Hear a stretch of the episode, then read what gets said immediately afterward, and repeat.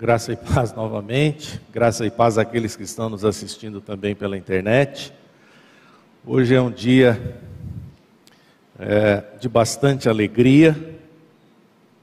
Nós ouvimos aqui muitos testemunhos daquilo que o Senhor já fez na vida desses queridos irmãos. Eu fui surpreendido com alguns aqui, alguns que eu conheço, mas Alguns que eu conheço não sabia que estavam aqui hoje, Tiago e Raquel, fiquei também muito feliz. E eu creio que o que está acontecendo aqui é um pouco daquilo que nós vamos tratar aqui hoje. E um pouco daquilo que também está na capa do boletim e daquilo que o pastor Glênio acabou de falar conosco aqui. Deus não tem prazer na injustiça do homem. A essência do evangelho é a justiça. E é sobre esse tema que eu gostaria de tratar com todos vocês aqui nessa manhã. Então gostaria de ler com vocês, iniciando aí no boletim. Quem está em casa pode baixar o boletim e acompanhar também a leitura. Então vamos ler Romanos capítulo 1, versículos 16 e 17, na versão NVT. Pois não me envergonho das boas novas a respeito de Cristo que são o poder de Deus em ação para salvar todos os que creem, primeiro os judeus e também os gentios. As boas novas revelam como opera a justiça de Deus, que do começo ao fim é algo que se dá pela fé.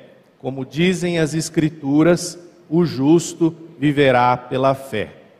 Pai, dá-nos graça nesta manhã e revela, Pai, o teu Filho Jesus Cristo aos nossos corações, por meio da tua palavra e pela ação poderosa do teu Espírito. Porque sem Ele, Pai, nós não conseguimos compreender absolutamente nada. E é no nome do teu Filho Jesus que oramos. Amém. O Evangelho fala a respeito de Jesus Cristo, o Filho de Deus, o que ele fez sua vida de perfeita obediência, sua morte expiatória na cruz, sua ressurreição dos mortos, a inclusão nesse sacrifício de todos aqueles que creem nele exclusivamente por meio da fé, enfim, como pecadores indignos, são levados a um relacionamento salvífico com Deus.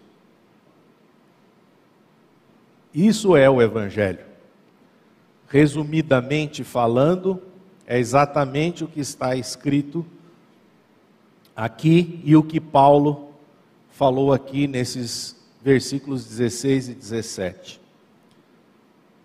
A gente vem tratando um pouco do que é evangelho, essa, esse é o terceiro estudo que nós estamos fazendo, e nas duas oportunidades anteriores, nós falamos um pouquinho sobre cada um desses detalhes que aparecem aqui nessa passagem de Paulo. E hoje eu quero tratar com vocês especificamente sobre o tema da justiça. A justiça, como eu disse, é o coração do Evangelho. Se não entendermos o que significa isso, e se não viermos a crer nessa verdade a respeito da justiça, você e eu não entenderemos o que é Evangelho. Por isso é de suma importância a nossa compreensão sobre isso.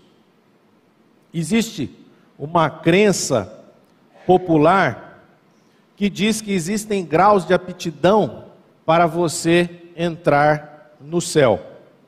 Ou seja, que numa ponta da régua de Deus estão pessoas boas, que são os justos, e na outra ponta da régua de Deus estão as pessoas, os criminosos, os bandidos, que seriam os injustos.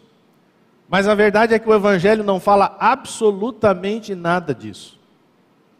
Mas é uma crença popular. Então a grande questão é: o que eu faço para me tornar aceitável a Deus? O que nós vamos ver aqui hoje e conversar aqui hoje é exatamente o fato de que o evangelho, ele não é um meio piedoso de você se tornar uma pessoa aceitável diante de Deus.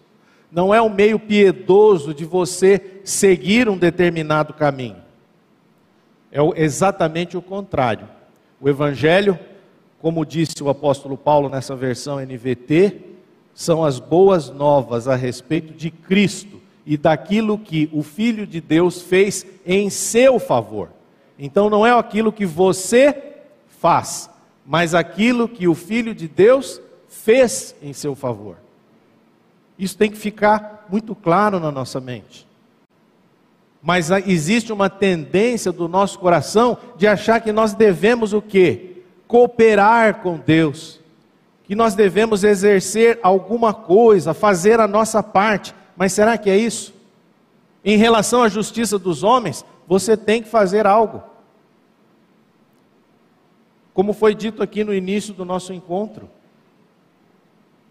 O Senhor não tem prazer na injustiça dos homens, mas nós, como cidadãos brasileiros, nós também devemos tomar uma posição.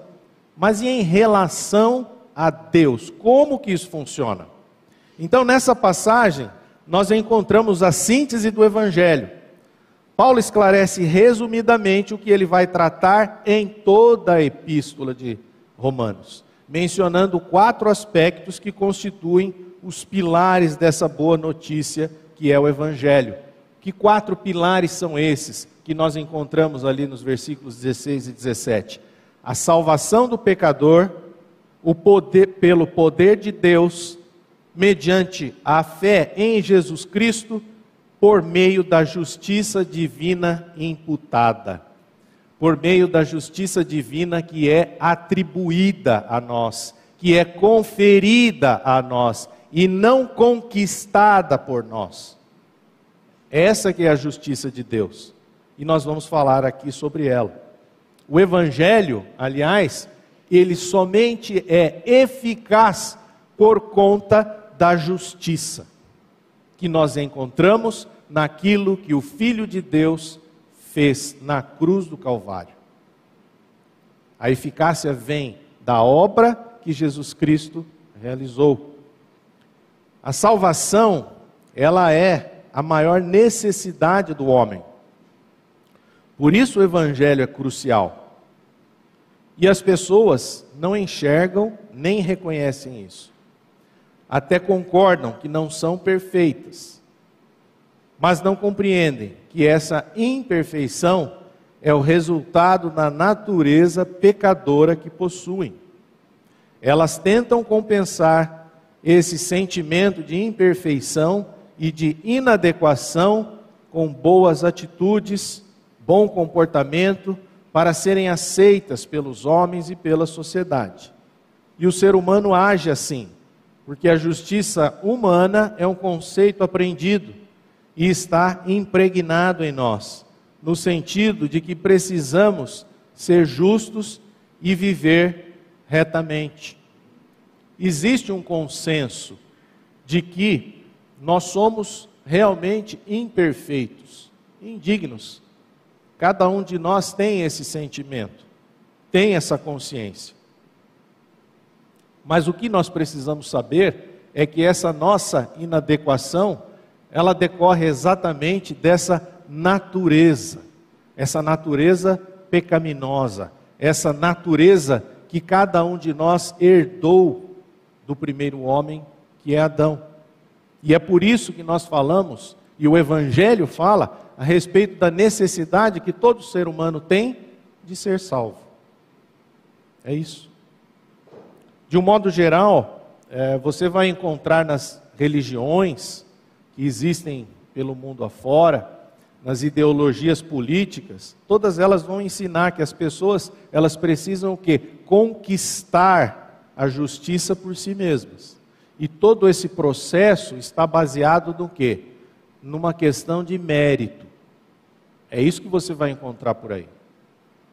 Que é necessário o ser humano conquistar a sua justiça. Agora, será que isso pode ser compreendido dentro do aspecto de Deus? Será que nós podemos conquistar pelos nossos méritos a nossa posição justa diante de um Deus Santo? É isso que você tem que se perguntar. Por isso que muitas pessoas, elas acreditam que a filantropia é algo que pode expiar o quê? Os seus pecados, que a filantropia pode expiar a sua imperfeição. Você já percebeu como as pessoas, de um modo geral, elas querem ser generosas, elas querem fazer o bem? Exatamente para compensar aquele sentimento interior de inadequação. Porque elas sabem que elas não são justas. Só que a filantropia, ela pode resolver esse aspecto interior nosso, mas não o nosso relacionamento com o Senhor. O altruísmo, tomar uma água pode até funcionar.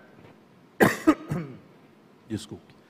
Nos relacionamentos interpessoais, com aquele sentimento do dever cumprido que fazemos quando fazemos boas ações.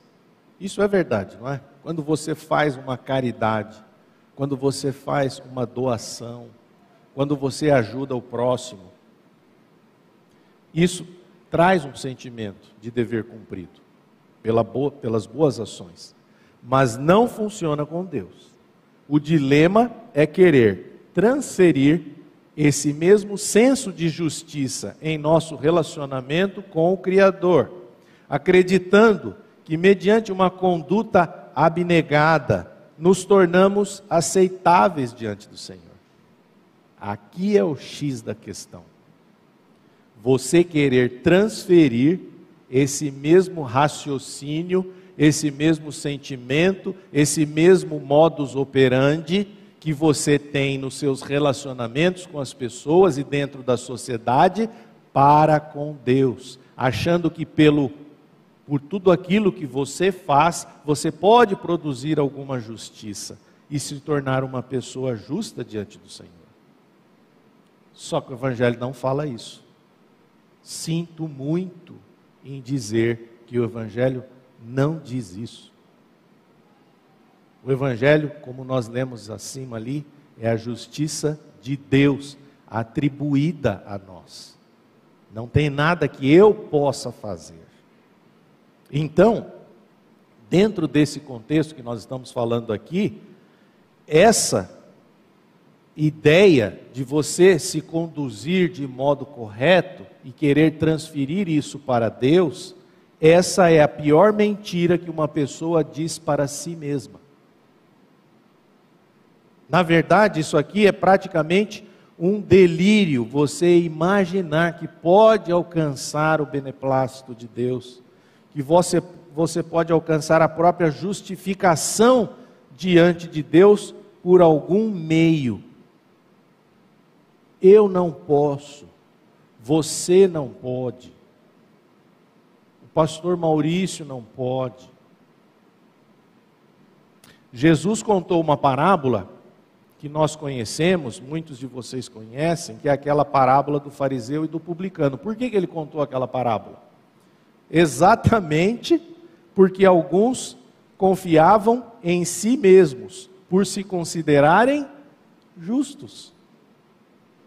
Então tinha lá um pessoal que se considerava justo, que se considerava bom, e era exatamente o pessoal lá da religião, o pessoal que frequentava a igreja, que pelo seu muito fazer, eles achavam que se eram dignos. E aí Jesus contou essa parábola do fariseu e do publicano. Nós não vamos ler ela aqui, mas depois você lê em casa, lá em Lucas. Por quê? Porque não tem nada que eu possa fazer para me tornar aceitável, aceitável diante de Deus. Martinho Lutero, teólogo alemão e uma das figuras centrais da reforma protestante, quando ainda era jovem, também tinha esse pensamento e a mesma indagação de Jó pairava na sua mente. Como pode o homem ser justo para com Deus? Está lá em Jó 9:2, parte B. Ele escreveu, agora Martinho Lutero. Eu era de fato um monge piedoso e seguia as regras de minha ordem mais estritamente do que posso expressar. Se algum dia um monge pudesse obter o céu por meio de suas obras de monge, eu certamente teria direito a isso. Ele escreveu isso. Porque ele era uma pessoa extremamente dedicada. Tudo que era necessário fazer, ele fazia. Então ele disse isso. E quando eu li isso aqui, me veio à mente quando Paulo escreve aos Filipenses. Não está aí no boletim, está lá em Filipenses 3, 4 a 6. Quando Paulo diz assim, Filipenses 3, 4 a 6. Bem que eu poderia confiar também na carne, de qualquer outro, se qualquer outro pensa que pode confiar na carne, eu ainda mais, circuncidado ao oitavo dia, da linhagem de Israel, da tribo de Benjamim, hebreu de hebreus, quanto à lei fariseu, quanto ao zelo perseguidor da igreja, quanto à justiça que há na lei, irrepreensível. Parece que é Lutero falando exatamente o que Paulo havia dito ali. O que, que eles estão dizendo? Eu achava que eu estava muito bem na fita com Deus. Tudo que precisava fazer, eu fazia. Tudo que precisava desempenhar, eu desempenhava. Olha o que Paulo diz quanto ao zelo. Só que ele era tão zeloso que ele perseguia a própria igreja. E quanto à justiça, ele era irrepreensível. Ele fazia tudo de acordo com a lei. Tudo que a lei exigia, ele cumpria. Mas mesmo assim, isso não o tornou o quê? Aceitável diante de Deus. É isso que nós estamos discutindo aqui, falando aqui. Não é essa justiça produzida por mim que vai fazer a diferença na minha vida.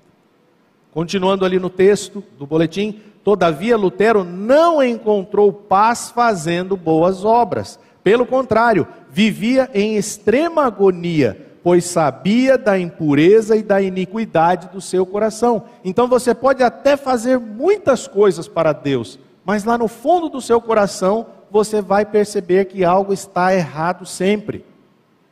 Por quê? Porque, como diz em Jeremias 17, 9, 17, 9 o enganoso é o coração e desesperadamente corrupto. Não tem jeito. Tudo que eu sou, tudo que eu faço não é aceitável diante do Senhor. Jeremias 17, 9 é o texto que nós, que nós falamos aqui, né? E eu faço uma pergunta para você: você já se encontrou numa situação como essa? Como a de Lutero? Como a de Paulo? Fazendo, fazendo, fazendo, fazendo, talvez fazendo muita filantropia, talvez fazendo muita caridade, mas uma angústia no seu coração, uma dúvida tremenda: será que Deus está aceitando esse meu proceder? Será que Ele me considera justo diante dEle? Porque ontem eu, apesar de trabalhar na igreja, apesar de eu ter ajudado lá o meu vizinho, apesar de eu ter atendido uma pessoa, eu cometi um deslize, fui grosso com meu cônjuge, com meu filho. Você não é perfeito, nem eu, nem ninguém. Então você sempre, se você, se o teu senso de aceitabilidade diante do Senhor está baseado naquilo que você faz, você nunca terá paz. Nunca. Por quê? Porque nós somos seres imperfeitos mesmo. Então você já tentou dar ao máximo de si e mesmo assim ficar angustiado internamente? Eu já. Por quê? Porque nós temos esse coração que lemos aí em Jeremias. Foi então, agora dando sequência no texto em relação ao que aconteceu com Lutero.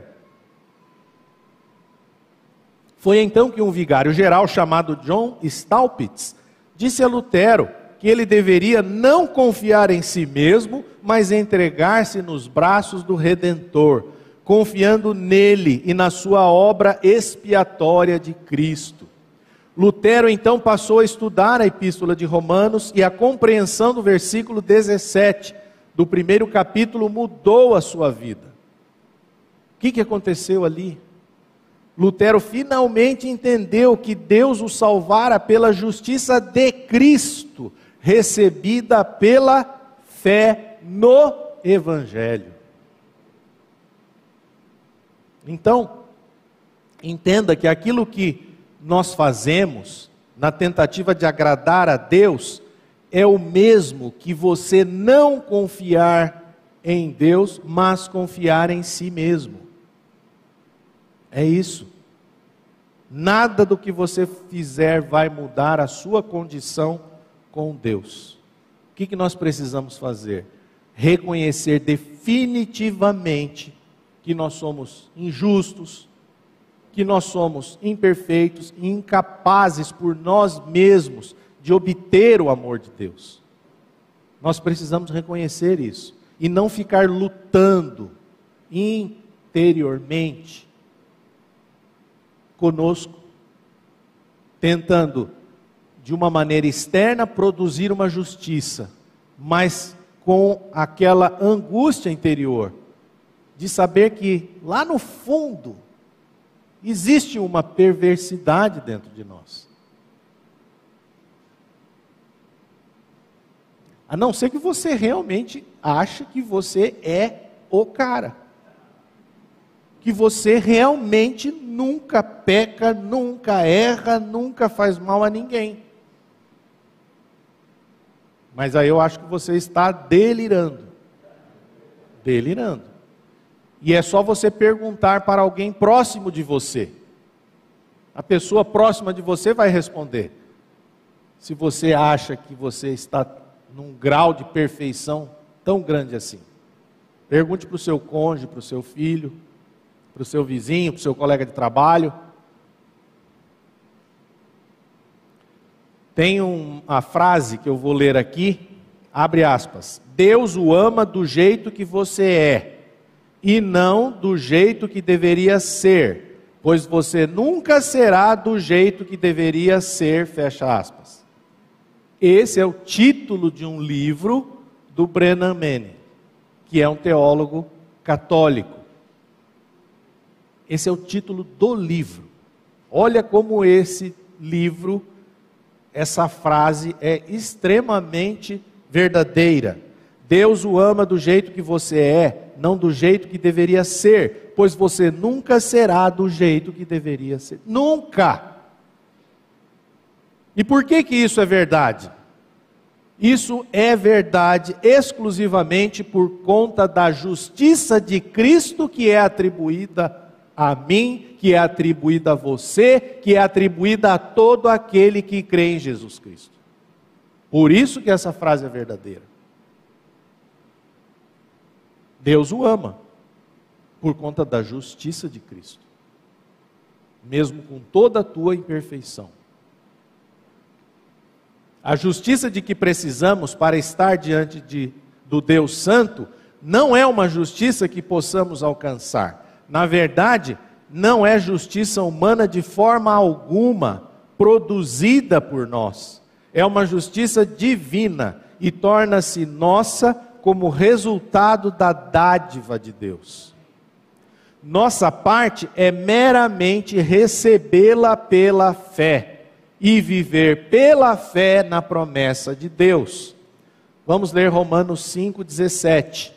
Se pela ofensa de um e por meio de um só reinou a morte, muito mais os que recebem a abundância da graça e o dom da justiça reinarão em vida por meio de um só, a saber, Jesus Cristo. Aleluia! Muito mais os que recebem a abundância da graça e o dom da justiça. Você recebe o dom da justiça. E você recebe de que maneira? Por meio da fé. E isso significa que nós vamos reinar em vida, por meio de Cristo. É isso. Então não é uma justiça que eu posso produzir, mas é uma justiça que eu recebo pela fé. Uma justiça que nós encontramos naquilo que o Filho de Deus fez em favor de todos aqueles que nele creem. É isso. Eu não posso, você não pode, por mais boa pessoa que você seja, não há meios. Por quê? Porque em algum momento você vai resvalar, em algum momento você vai deslizar. E aí tudo aquilo que você for, é como se fosse construir um, cartelo, um, um castelo de cartas. Você vai, vai, vai até um certo ponto, de repente desmorona tudo. A nossa vida é assim. Não adianta você querer se fundamentar naquilo que você produz. Isso pode ser válido no relacionamento interpessoal. O que eu estou dizendo aqui é que nada nós, que nós façamos é considerado como justiça para Deus. E por que, que tudo isso nós estamos insistindo? Porque essa é a base do nosso relacionamento com Deus. Se você não entender isso, você vai continuamente tentando fazer alguma coisa. Só que isso não significa confiar em Deus, significa confiar em si mesmo. O que não é bíblico. Então, resumindo aqui, a queda ela afetou o nosso relacionamento com Deus, não está aí no boletim. A queda afetou o nosso relacionamento com Deus e o pecado foi introduzido então na raça humana por meio do representante que é Adão. Deus então introduziu o que? A lei, para que por meio da lei nós pudéssemos o que? Reconhecer o quanto nós somos pecadores, indignos por conta da nossa natureza caída e pecaminosa.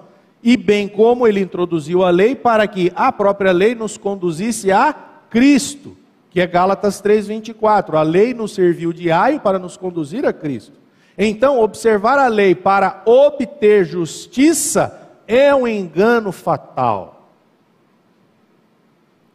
Observar a lei para obter justiça é um engano fatal. A lei foi dada para que, para que você através por meio da lei você reconhecesse a sua natureza caída diante de Deus, a tua natureza pecaminosa e de alguma forma por meio da lei, sejamos conduzidos a Cristo. É para isso. Somos salvos ao receber o dom da justiça de Cristo por meio da fé nele. Esta é a ilusão do ser humano, pensar que é bom e justo. O homem pensa que é bom e que faz o bem o suficiente para ser aceitável a Deus. No entanto, há um problema com esse pensamento: o homem não é perfeito mas Deus é perfeito sem qualquer mácula. Em outras palavras, o homem simplesmente não pode se relacionar com Deus, não em sua condição imperfeita e injusta. A questão então é esta: o homem não tem essa justiça em si mesmo. Ele precisa sujeitar-se à justiça que vem de Deus. Tentar estabelecer a sua própria não resolve. Vamos ler Romanos capítulo 10, versículo 3. Porquanto, desconhecendo a justiça de Deus e procurando estabelecer a sua própria, não se sujeitaram a que vem de Deus. Paulo está falando aqui de um povo, do povo judeu, do povo religioso da época de Jesus. Era exatamente isso que eles estavam tentando fazer desconhecendo a justiça de Deus e procurando estabelecer a sua própria. Só que eu digo, aquilo que Paulo falou do povo judeu serve muito bem para nós, para cada um de nós. Será que nós não estamos equivocadamente vivendo nesse contexto de Romanos 10, 3? Desconhecendo a justiça de Deus e tentando estabelecer a nossa própria, nós acabamos não nos sujeitando à justiça que vem de Deus. Cada vez que você tenta fazer algo para se tornar aceito por Deus, você não está se sujeitando a Cristo. Mesmo dizendo, eu adoro a Cristo, eu creio em Cristo, eu creio que eu morri e ressuscitei com Cristo. É, é, é uma tendência, nós até falamos muita coisa, mas será que nós estamos falando aquilo que o nosso coração está crendo verdadeiramente? Confiar em Cristo e Sua obra na cruz é o mesmo que sujeitar-se à justiça que vem de Deus. Confiar verdadeiramente. A contrário senso, quando nós ignoramos a Jesus Cristo, ignoramos a obra por ele realizada, nós estamos tentando inutilmente o que? Estabelecer a nossa própria. É isso. E esse era o problema de Lutero e era também o problema de Paulo. Os dois passaram por isso. E talvez seja o nosso problema também, tentando estabelecer a nossa própria justiça. Por conta da nossa natureza pecadora, nós temos esse sentimento de inadequação dentro de nós, todos nós temos isso. E por isso nós tentamos fazer alguma coisa para compensar isso, produzir alguma justiça dentro de nós. Só que quanto mais nós tentamos agir desta forma, mais nós nos distanciamos de Deus. E nada é mais claramente ensinado nas Escrituras do que o fato de que ninguém em si mesmo é justo aos olhos de Deus. Romanos 3, 23, na versão NVT. Pois todos pecaram e não alcançam o padrão da glória de Deus. Mas Deus tem um padrão? Tem padrão da glória de Deus nós não conseguimos alcançar. Também é claramente ensinado que ninguém pode tornar-se justo. Isto é, ninguém pode alcançar a justiça que a lei exige e que é necessária para a sua aceitação por Deus. A razão para isso é que a lei exige o quê? Obediência perfeita. Você não pode deslizar num centímetro da lei, porque a lei vai exigir sempre obediência perfeita. E aí, aquele que conseguir obedecer perfeitamente à lei de Deus, levante a sua mão. É isso aí, gente. Não tem como. É evidente que nós não temos essa condição e essa capacidade. Vamos ler Gálatas 2,16? E, no entanto, sabemos que uma pessoa é declarada justa diante de Deus pela fé em Jesus Cristo e não pela obediência à lei. E cremos em Cristo Jesus para que fôssemos declarados justos pela fé em Cristo, e não porque obedecemos à lei pois ninguém é declarado justo diante de Deus pela obediência à lei. Precisa comentar isso aqui, parece que Paulo está repetindo três vezes a mesma coisa. E nessa versão aqui da NVT ficou claro, pois ninguém é declarado justo diante de Deus pela obediência à lei. Nós não estamos proclamando anarquia dentro da igreja. Não é isso. Mas é que a lei foi dada para mostrar o quanto você é incapaz. Mostrar a você que possui uma natureza adâmica, pecaminosa. E que não é tratada pelo batismo nas águas porque o batismo nas águas não salva ninguém. O que salva é o nosso batismo na morte e ressurreição de Cristo, como falou o pastor Maurício. É dessa maneira que nós nos tornamos justos e aceitáveis diante de Deus.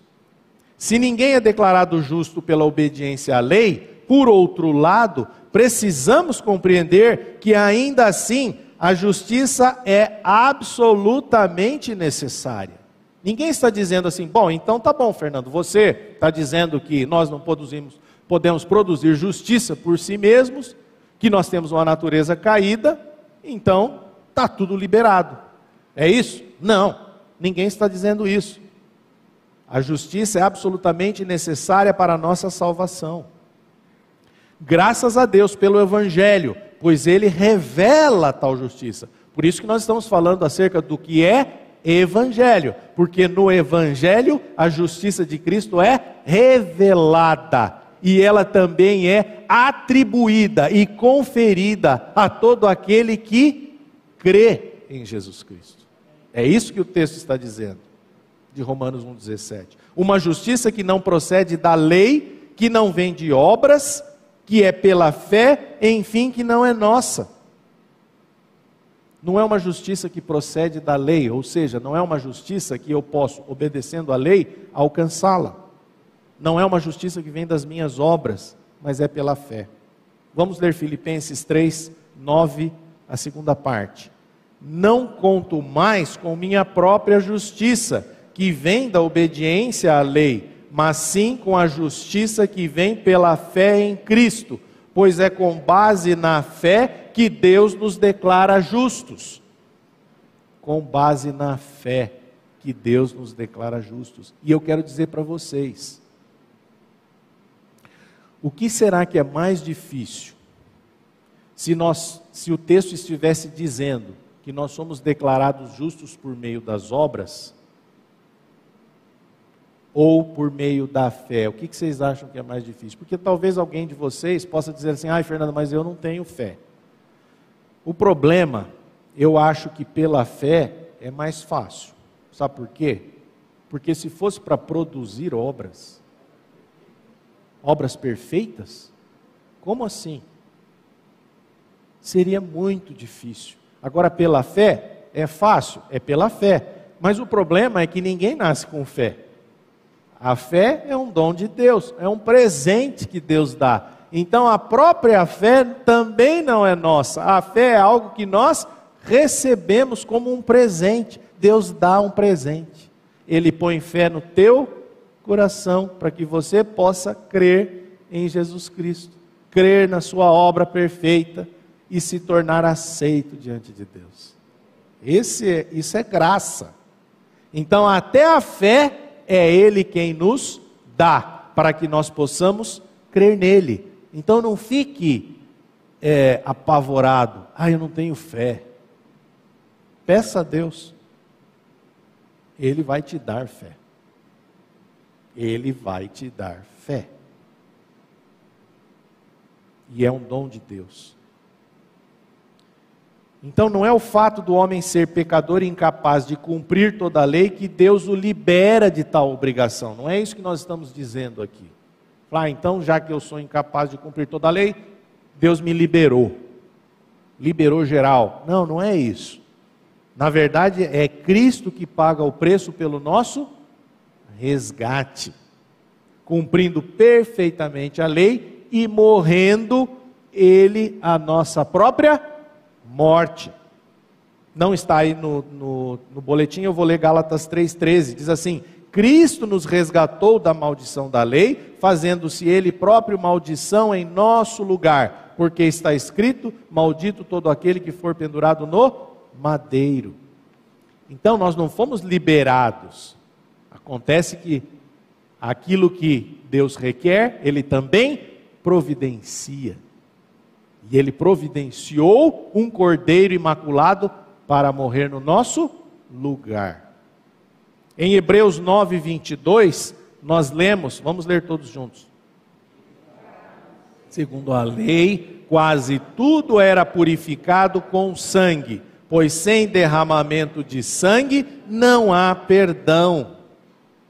Sem derramamento de sangue não há perdão, não há remissão de pecados. É necessário que haja derramamento de sangue.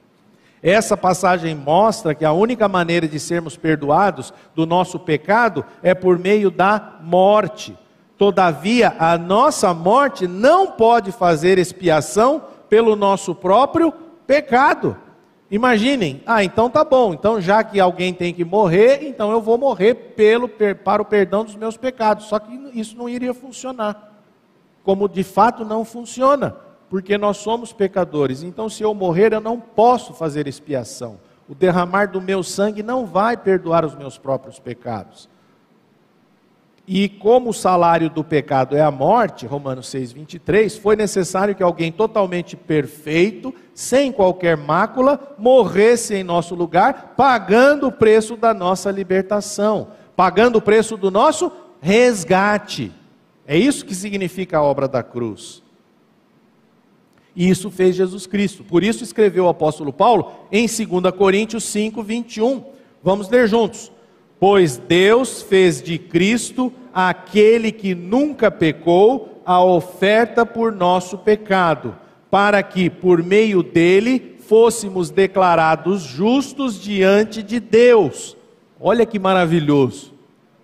Jesus Cristo foi feito oferta por nosso pecado, para que por meio dele você e eu fôssemos declarados justos diante de Deus. Então não é uma justiça que eu produzi, mas que alguém produziu. E esse alguém foi Jesus Cristo que derramou o seu sangue para que eu pudesse ser considerado justo. É isso que significa a justiça do Evangelho, que é uma justiça atribuída a todo aquele que crê, conferida a todo aquele que crê, e não por mim, produzida.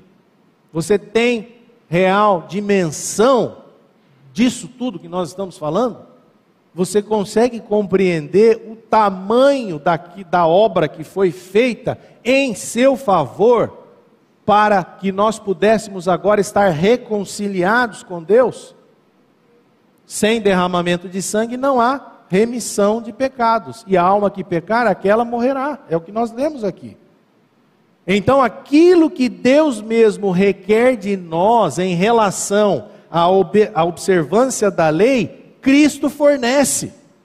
É isso que você precisa entender. A lei exige, mas é Deus quem fornece, porque Ele sabe que você é incapaz. Fala, mas então para que, que Ele deu essa lei, se Ele sabia que eu era incapaz? Para mostrar que você é, tem uma natureza pecadora. Se você, se Ele não tivesse dado a lei e você não fosse você não tivesse que ser confrontado com ela, você nunca chegaria à conclusão de que você é incapaz de cumprir a, a, com perfeição toda a lei. E quando você percebe que você não tem essa condição, aí é que você reconhece: puxa vida, como eu sou pecador mesmo. Eu não tenho condição. A, a lei diz que eu preciso amar o próximo, mas eu não amo. A lei diz que eu tenho que perdoar, mas eu não consigo. Então, porque você tem uma natureza perversa, maligna. E agora você vai me dizer que você consegue produzir justiça por si mesmo para se tornar aceitável a Deus? É um delírio. Isso é um delírio. Em outras palavras, Deus providenciou em Cristo o que Ele mesmo exigiu de nós na lei. Ele exigiu da lei, mas Ele mesmo providenciou em Cristo. Por isso que somos agradecidos por aquilo que ele fez. Isso é maravilhoso, isso é evangelho, isso é graça, e você não vai encontrar em nenhum outro sistema religioso, filosófico, ideológico. Você só vai encontrar no evangelho. Não estou falando de igreja aqui, eu estou falando de evangelho. A justificação de Caioses, então nada mais é que o ato judicial de Deus, baseado na obra e no mérito de Cristo, no qual injustos, adicós, que creem no Senhor Jesus Cristo, são declarados de Caio como justos, de Caiós. Deus imputa e atribui a justiça de Caiosune de Cristo para os que creem nele, descansando nisso por meio da fé. É assim que Deus salva pecadores. O problema de Lutero, antes de compreender essa verdade, é o mesmo de muitas pessoas. Como pode o homem ser justo para com Deus? Jó 9:2. Ou em outras palavras, como posso me justificar perante Deus? A resposta é que eu simplesmente não posso não posso me justificar diante de Deus. E eu coloquei essas palavras aqui entre parênteses São palavras gregas, todas elas para mostrar para nós que elas têm a mesma raiz. Dicaioses é justificação, adicós é injusto, declarado é dicaio, dicaiós é justo, e dicaiosune é a justiça. É isso que ele faz, é isso que, que, Deus faz por meio de Cristo. Toda analogia, ela é perigosa, mas nós vamos tentar dar uma ilustração aqui. Então eu já vou avisando para que alguém não fale, ah, o Fernando falou, mas está furado aquela analogia. Mas eu já vou avisando que é perigosa mesmo, tá? Nenhuma analogia é perfeita. Mas vamos tentar aqui ilustrar uma questão. Digamos que você está num tribunal diante de um juiz que é Deus, de um promotor que é o acusador Satanás, e de um advogado que é o seu defensor, que é Jesus. Você é um réu culpado e já condenado, já está condenado à morte. Mas Jesus Cristo, seu advogado, intervém diante do juiz diante de Deus e resolve a questão, cumprindo a pena capital e morrendo no seu lugar. Assim, o juiz, que é Deus, atribui o ato da justiça de Cristo a você e o liberta de toda condenação, mesmo sem você merecer. É isso. E toda a teologia de Paulo, ela tem um aspecto forense. Então não é à toa que tudo envolve a palavra justiça. O nosso Deus é um Deus de justiça. Muito se fala que, de, que o nosso Deus é um Deus de amor. Sim, ele é um Deus de amor e de justiça. Ele não se, ele, ele não se alegra na injustiça dos homens que nós estamos vendo por aqui. Mas em relação à nossa salvação eterna, ele resolve a justiça. Então, o teu advogado, o teu defensor, que é Jesus, ele vai e fala assim: Olha, o Fernando está condenado à morte aqui, mas eu vou no lugar dele. E aí Deus fala: Então tá bom, porque alguém tem que pagar por esse pecado aqui. Então ele atribui a justiça de Cristo, que cumpre o pecado, que cumpre a pena e Deus atribui a você, mesmo sem você merecer. A única questão dessa nossa ilustração é que ela não fala aquilo que o Evangelho diz e que também é muito importante, que nós fomos incluídos na sua morte e na sua ressurreição. Tem mais essa ainda. Isso faz toda a diferença. Portanto, nós aprendemos que nós não podemos ser considerados justos por atos meritórios, porque nós já estamos condenados. Tudo que você produzir não tem eficácia. Nós precisamos de uma justiça, de uma justiça alheia a nós. Uma justiça que vem de fora de nós. Deus não justifica, ou seja, declara justo o homem porque ele é bom. Fala, mas isso aqui não é óbvio? Uh, -uh. Tem muita gente que acha que Deus justifica aquele cara que é bom. Não. Para que ele vai declarar alguém justo que já é justo? Ele declara justo o homem, ele não justifica o homem porque ele é bom. Paulo em Romanos 4, 5 a 7, que não é 4, 5 a 7, tem um errinho aí, tá? É, é, são os versículos 4 e 5, tá bom? Assim escreve, vamos ler juntos. Ora, ao que trabalha, o salário não é considerado como favor, e sim como dívida. Mas ao que não trabalha, porém crê naquele que justifica o ímpio, a sua fé lhe é atribuída como justiça.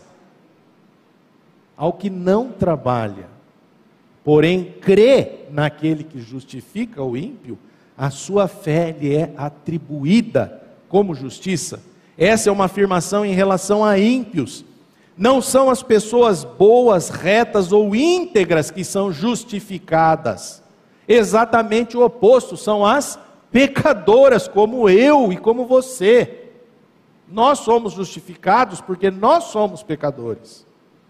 E essas pessoas não são mudadas absolutamente na justificação, porque isso ocorre na santificação, que é um processo. É claro que nós estamos falando aqui de justiça, de justificação, mas existem outras doutrinas envolvidas. A conversão, a regeneração, a justificação, a santificação, a glorificação. Só que o homem didaticamente separou cada uma delas para que nós pudéssemos compreender as insondáveis riquezas de Cristo. Mas para Deus é um pacote só. Tá? Então, não é o que você faz que é levado em conta, que é atribuído como justiça, mas a fé naquele que justifica o ímpio. Atribuída, essa palavra vai aparecer no Velho Testamento várias vezes, e o verbo e o, no grego é logizomai, que significa considerado, imputado, levado em conta. Então eu lembrei aqui, né, de um exemplo. Quando você faz uma compra e venda de um imóvel, você assina uma escritura. E quando você vai lá no cartório e assina a escritura de compra e venda, o tabelião te entrega um traslado da escritura. Porque aquele traslado não tem a sua assinatura como comprador, nem a do vendedor. Tem a assinatura de quem? Só do tabelião. E você pega aquele papel que foi assinado por um tabelião, não foi por você nem pelo vendedor, e leva no registro de imóveis, e aí o registro de imóveis registra aquela transferência com base no traslado assinado por um tabelião. E o imóvel passa a ser seu, porque o imóvel é seu quando você registra a escritura. E com base em que que o registro de imóvel transfere a propriedade do imóvel com base num papel assinado por um tabelião. Porque o tabelião tem fé pública. O tabelião tem fé pública. Foi atribuído a ele aquela condição. Então, ele assina e aquilo tem valor. Foi atribuído a ele. Mas é um pedaço de papel. Você não põe a propriedade debaixo do braço e sai com ela. Você leva um pedaço de papel, mas foi atribuído o quê? A just... foi atribuída a fé pública a assinatura do tabelião. O que, que eu quero dizer com isso? Deus atribui a justiça de Cristo a nós. Isso é algo verdadeiro, legítimo. E aqui nós estamos falando que isso acontece por meio da fé, que vem de Deus, nem é uma fé pública atribuída por, pela lei dos homens. E eu queria ler Romanos 4,11, nós já estamos terminando, diz assim: a circuncisão era um sinal de que Abraão já possuía fé e de que Deus já o havia declarado justo, mesmo antes de ele ser circuncidado. Portanto, Abraão é o pai daqueles que têm fé, mas não foram circuncidados. Eles são considerados justos por causa de sua fé. E agora eu quero fazer uma paráfrase aqui, né? Um pedaço desse versículo. O batismo é um sinal de que a Fabiane já possuía fé e de que Deus já havia declarado justa, mesmo antes de ela ser batizada. O batismo é um sinal de que o Tiago já possuía fé e de que Deus já o havia declarado justo, mesmo antes de ele ser batizado. O batismo aqui é um sinal. Mas a transformação acontece no momento em que, pela fé, você crê. Aí a justiça de Cristo é atribuída a você. É isso. É dessa maneira que nós nos tornamos aceitáveis diante de Deus. Quando cremos no Evangelho. O que muda na justificação, ou seja, quando Deus imputa a justiça de Cristo em favor de pecadores indignos como nós, é o status da nossa relação com Ele. Deixamos de estar sob condenação e passamos a estar em paz com Deus. Vamos ler juntos Romanos 8:1 e Romanos 5:1. Agora, pois, já nenhuma condenação há para os que estão em Cristo Jesus. Portanto, uma vez que pela fé fomos declarados justos, temos paz com Deus por causa daquilo que Jesus Cristo, nosso Senhor, fez por nós. Não há mais condenação para os que estão em Cristo, e uma vez que fomos declarados justos, nós temos paz com Ele. Você tem paz porque você estava sobre condenação, você estava debaixo da ira de Deus, mas a partir do momento que nós cremos em Cristo, nós ficamos em paz com Ele. Então, uma vez que eu recebi por meio da fé a justiça que há em Cristo, agora não há mais essa condenação. E eu fui reconciliado com o Pai. E essa mesma e essa paz que nós alcançamos com Deus é uma paz que também vai ser depois traduzida e também colocada no nosso coração, porque nós também passamos a ter paz conosco, comigo mesmo. Ou você acha que isso é pouco? Tem muita gente que não dorme porque não tem paz interior. Mas a primeira paz é estabelecida com Deus. Depois nós passamos a ter paz conosco e por último, paz com aqueles que nos cercam. E por fim, qual a relação entre fé e justiça? O que significa dizer que pela fé fomos declarados justos? Quer dizer que alguém não quer dizer que alguém é justificado pela sua própria fé ou pelo fato de estar exercendo fé, porque isso seria o mesmo que fazer da fé uma obra. A fé é um instrumento, nada além disso. O fundamento da nossa justificação não é a fé, mas exatamente a justiça que há em Cristo imputada a nós. A gente também não pode dar muito valor à fé e sair para dizer, eu sou um cara de fé, eu tenho muita fé. Meu amigo, nós acabamos de dizer aqui, a fé é um dom de Deus, é um presente que Ele dá. Você não é salvo pela fé, você é salvo pela justiça que há em Cristo. Então nós precisamos é crer nisso, por meio da fé. Mas não é a fé em si que salva, é a justiça. Porque muita gente fica assim, ai, mas será que eu tenho fé suficiente? Será que a minha fé é forte? Não se preocupe com isso. Na verdade, nós temos é pouca fé. Mas não é a fé, por isso que não precisa se preocupar. É a justiça que há em Cristo, que é o fundamento da nossa salvação. É Jesus Cristo quem nos salva por meio da sua justiça a nós imputada e não pelos nossos sentimentos ou ações. Se tivéssemos uma correta compreensão da justiça de Deus, e se crêssemos que em Cristo ela nos foi dada de fato, atribuída por graça, jamais seríamos atormentados com as acusações de Satanás de que não somos filhos de Deus, pelo que fazemos ou deixamos de fazer bem como jamais cairíamos na armadilha de tentar nos justificar diante de Deus, porquanto isso é simplesmente impossível. Então, ter uma compreensão correta a respeito da justiça de Deus atribuída em nós vai mudar a tua percepção em relação ao fato de ser aceito ou não diante de Deus. Você tem que entender que isso não depende de você, não é produzido por você. Exatamente para quando vier aquela acusação de Satanás, ah, Fernando, mas você não é um cara nascido de novo, porque se você fosse um cara nascido de novo, você não teria feito aquilo com a Cristina, você não teria feito aquilo com o teu vizinho, você não teria. Isso é uma acusação.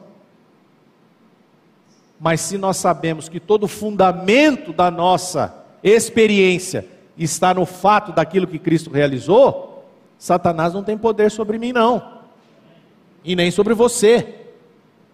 E nunca mais você também vai cair nessa armadilha de achar que se você deixa de fazer ou se você faz algo, isso vai te tornar mais próximo ou mais distante do Senhor. Não é isso. Na verdade, é tudo ou nada. Não tem meio termo. Não tem como você querer ajudar Deus no processo da tua salvação. Ou você crê que ele fez tudo, ou você está perdido. De outra maneira, você vai continuar achando que você tem que fazer alguma coisa. Esse fazer alguma coisa para a nossa justificação diante de Deus é um problema. Agora, depois que você foi salvo, aí sim, Deus vai operar o fazer em você para te tornar uma pessoa melhor, uma pessoa mais agradável para a sua família, para a sua esposa, no seu trabalho. Deus vai te usar no ministério, na proclamação do Evangelho. Aqui nós estamos falando da nossa justiça, ou da justiça da nossa posição em Cristo. Não permita, portanto, que a falta de compreensão dessa verdade afete sua relação com Deus e, por consequência, seus relacionamentos interpessoais. No momento em que receber fé para reconhecer que em Cristo você foi justificado e aceito por Deus, perceberá o amor do Pai por você. E com esse mesmo amor passará a aceitar o próximo, ainda que com todos os seus defeitos. Lembre-se, o amor cobre uma multidão de pecados. 1 Pedro 4,8. O único antídoto verdadeiro para o esforço próprio é sermos lembrados de quão impotentes somos para salvar a nós mesmos. O Evangelho é o poder de Deus que opera toda a mudança de vida. Amém. E o Senhor nos dê graça para termos essa compreensão e verdadeiramente possa transformar a nossa relação com o Pai e com aqueles que nos cercam. Amém?